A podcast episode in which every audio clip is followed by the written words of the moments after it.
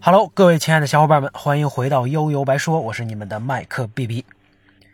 平时呢，关注数码或者电脑硬件的玩家们肯定都知道，那，这两年全球遭遇了显卡芯片危机。按说摩尔定律支配了这么多年，那电脑、手机这种东西永远是早买早享受啊，晚买享折扣，对吧？可谁能想到，他们有一天还能变成传家宝和理财产品？用同样的价格，甚至用更高的价格呀，只能只能买到之前的产品，那新品无一例外涨涨涨，甚至没货。那曾经战无不胜的等等党们彻底哭晕在厕所。那我这一九年九代 i 七加二零七零 Super 这波不亏啊。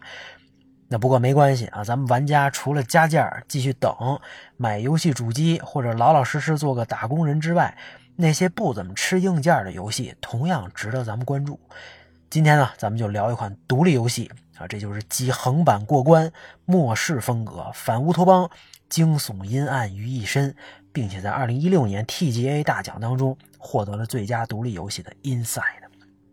很长一段时间提到横版过关啊，我脑袋里闪现的画面就是魂斗罗、马里奥、沙罗曼蛇等等这些 FC 时代的经典。我也知道今天已经不知道过了多少个次时代了吧，今非昔比。但固有的印象呢很难打破。一说玩游戏，就得是像《荒野大镖客》这样的三 A 大作，其他的根本就看不上。也不知道这种哪来的优越感，其实挺傻的。自自己的思维啊，就会被禁锢在一个哎一小片区域，很容易就会错过不少经典的作品。井底之蛙，夜郎自大，大概就这么个状态。那 Inside 呢？我是偶然在 B 站发现，并且视频通关的。当时就觉得这游戏画面啊和这个对氛围的营造太牛逼了。以前说过，我不看恐怖电影，不敢玩恐怖游戏。Inside 呢，虽然算不上恐怖吧，也没有大妖怪，但不能细想，这一细想其实也挺惊悚的，而且时不时来个一惊一乍的画面啊，也真够我一呛。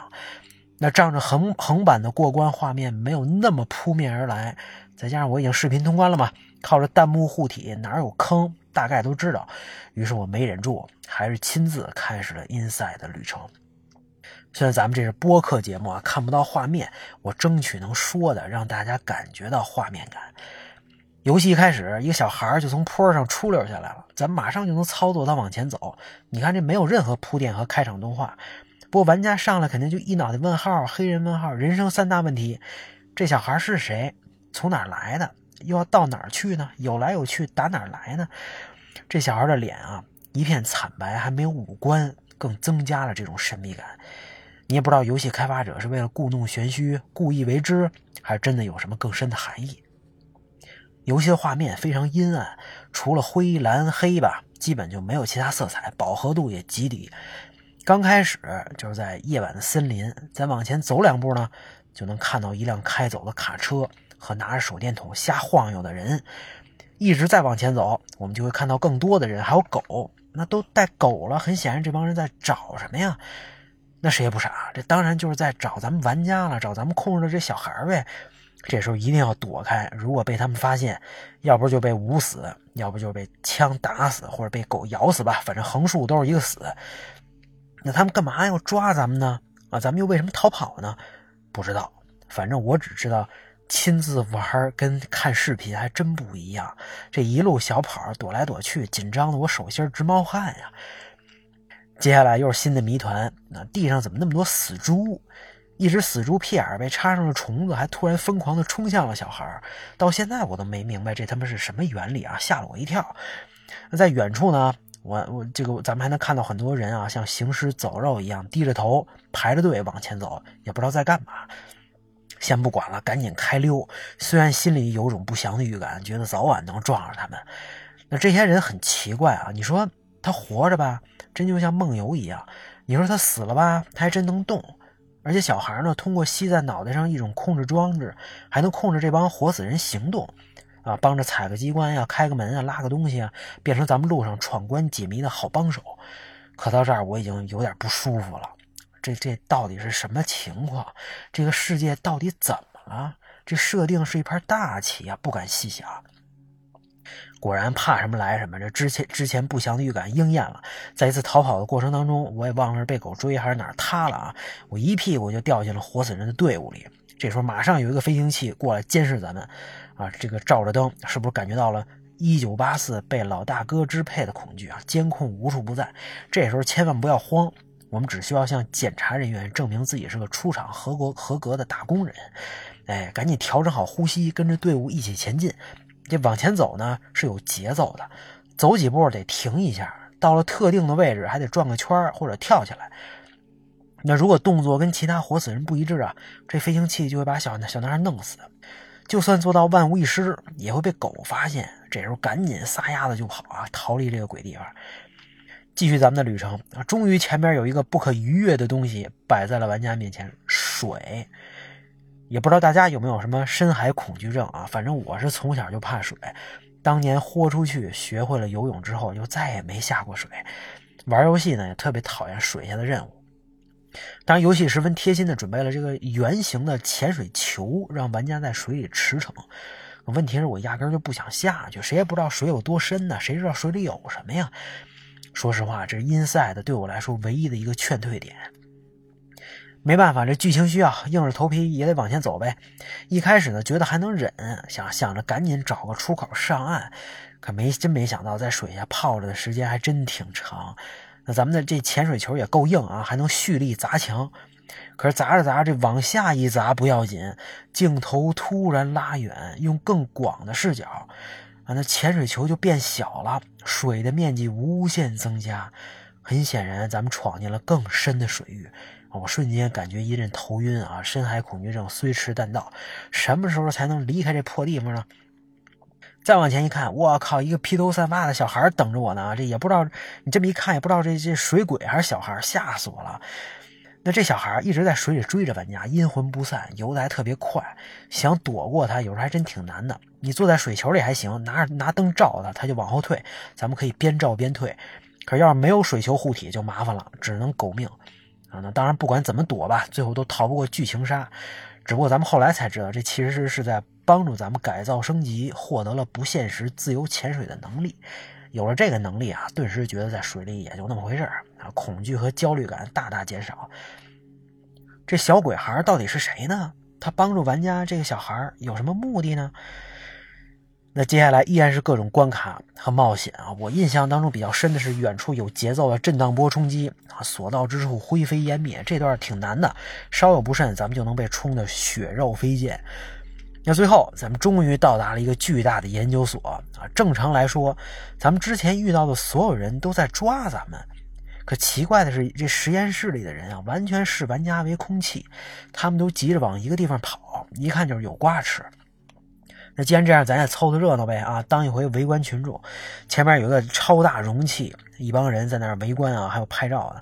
可是咱小孩嘛，个儿太矮，这隔着玻璃什么也看不见，干脆另辟蹊径。可是这一走啊，咱们这这就直接被吸进了装满水的容器里边啊！这才看出来，原来里边装的是一个极其恶心的大肉球啊！这肉球是用无数人堆起来的，各种脑袋、胳膊腿乱动。这咱咱也出不去了呀！啊，这小男孩被吸进来的时候，衣服也碎了，光着屁股游泳，仿佛在预示着什么。果然，在拔掉了肉球身上的几个固定装置之后，小男孩自己也被肉球吞进去了。这下，咱们玩家控制的角色就从小男孩直接变成这个大肉球，没有了固定器，大肉球就能自由活动，尽情撒欢，冲破枷锁，开始了自己的无敌复仇之旅。这大肉球一路跌跌撞撞往前冲，还不停发出各种声音混混合在一起的惨叫。你说是复仇啊，其实听着特别压抑心酸，时不时的还掉掉个胳膊掉个腿看着都疼。奇怪的是啊，这除了几个倒霉的被压死的这个人之外，其他人躲开之后都远远的看着咱们表演。后来还有人给咱们开门啊，帮着开机关，好像又是在帮着大肉球逃出去。但最后呢，又利用诱饵玩套路，让大肉球掉进了深不见底的水里。啊，真的啊，玩到这儿我不行了，绷不住了。你说小男孩一路拼成这样，最后就落了个这么个结局，不但失去了真身，你大肉球形态也被人类算计了。这不就是个孩子吗？你至于弄成这样吗？太他妈不是东西了，这帮人。那怎么办啊？绝望当中寻找希望呗。这大肉球后来找了一个另外的出口，并且撞了出去。它顺着悬崖不停地往下滚，直到慢慢停在一束光照耀下的水边。这时候啊，画面就好像静止了一样。那肉球的命运是什么呢？这小男孩是不是还活着？谁也不知道啊。直到完结的字幕出现，是的，结束了啊。这 inside 的第一个结局就是这么黑暗，这么无力。那细心的小伙伴肯定能发现，最后这肉球停下来的位置好像似曾相识啊！啊，这就是他之前横冲直撞掉进的一个实验室模拟设施，沙盘里的景色和现在的位置完全一致啊！这是不是觉得突然觉得后背发凉了？也就是说，咱们折腾这么半天，自始至终也没有逃脱如来佛的手掌心一切都是人类超大型实验的一部分。那也许是为了测试肉球的极限，也许是为了测试小男孩到底能做到什么程度，或者测试玩家的操作水平，谁也不知道啊，也不需要知道。绝望、悲催、委屈、无力，这些都不重要。闭上你的嘴啊，做好这个工具人就可以了。那既然刚才说到第一个结局嘛，那当然就有隐藏结局了。如果在之前游戏里集齐了十三个隐藏的光球。那通关之后，咱们再读档回到游戏前期的一片玉米地啊，这里有一个地下机关，进去之后呢，别有洞天，黑乎乎的背景啊，我们好像能看到一个操纵活死人的精神控制装置，把旁边的电源拔掉，屋里瞬间漆黑，可是小男孩也像断了电一样跪在地上一动不动，跟其他活死人啊好像没什么区别。我靠，看到这儿我坐不住了啊！难道这小孩压根他就不是个活人吗？难道小丑竟然就是我自己啊？一切的始作俑者，机器的开关就掌握在玩家自己手里，还是有什么其他来自第几面墙的神秘力量？这罪过咱可担当不起啊！但游戏呢，就在这么一片漆黑当中彻底结束了。那如果小男孩从最开始就是一个打引号的死人，那跟游戏里见到的其他活死人一样。因为玩家操纵精神控制器而复活，最终到达了地下室，让玩家操纵自己拔下控制器，真正的回归了死亡啊！这对他你说是不是反而是一种解脱呢？而玩家失去了控制，就不能继续观测这个游戏世界了，所以游戏就黑屏，并且回到了主界面。那如果真的是这样的话，那又是谁给小孩带的带上的控制器呢？他又有什么目的呢？啊，游戏作者是不是还想隐晦的表达什么，夹带点私货？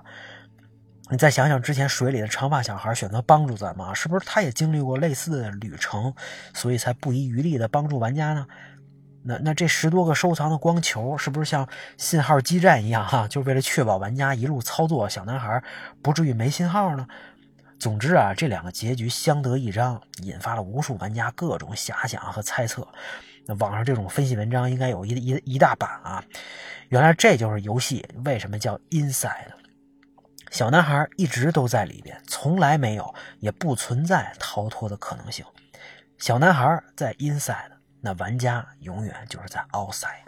玩到这儿，我心里直呼神作啊！一个小成本横这个横版闯关游戏，能在操作简单的同时做的这么有深度，真让人肃然起敬。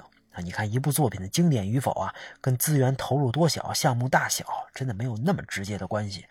而呃，听说很多场景，这个制作组都迭代了很多版本，就是想探索在这样的游戏背景之下，到底怎么设计才能既有挑战性又不失代入感啊？这不就是工匠精神吗？